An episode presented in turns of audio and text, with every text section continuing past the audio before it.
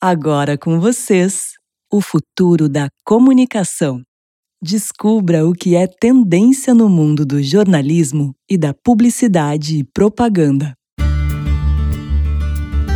Meu nome é Elisiele Máximo, sou aluna do primeiro semestre de jornalismo e hoje vou falar sobre You Things, pós e contras de ter seu corpo hackeado. Essa tendência inclui desde dispositivos vestíveis, como relógios inteligentes e pulseiras, dispositivos implantados em nosso corpo como marca-passos e chips para medir sinais vitais como batimentos cardíacos ou eletrocefalograma. Até dispositivos na sua casa que interagem diretamente com o seu corpo, como uma cama inteligente que resfria para você dormir ou aquece para você acordar, uma lixeira que escaneia seu lixo ou uma privada inteligente que analisa tudo que você elimina do seu corpo. Sim, todos esses exemplos já existem.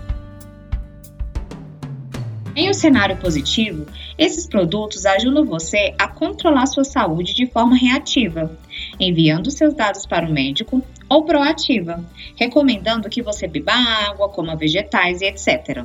Em um cenário catastrófico, você pode ter seu corpo e sua casa hackeados ou ter a sua vida controlada por uma empresa, companhia de seguros te manipulando para fazer algumas coisas, senão seu seguro sobe de valor, ou governo.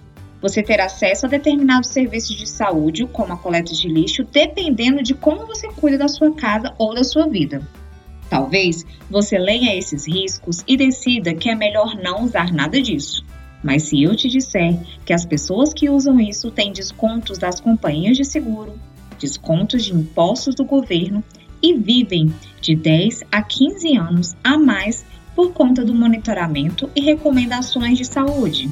Não é uma decisão muito simples no final das contas, né?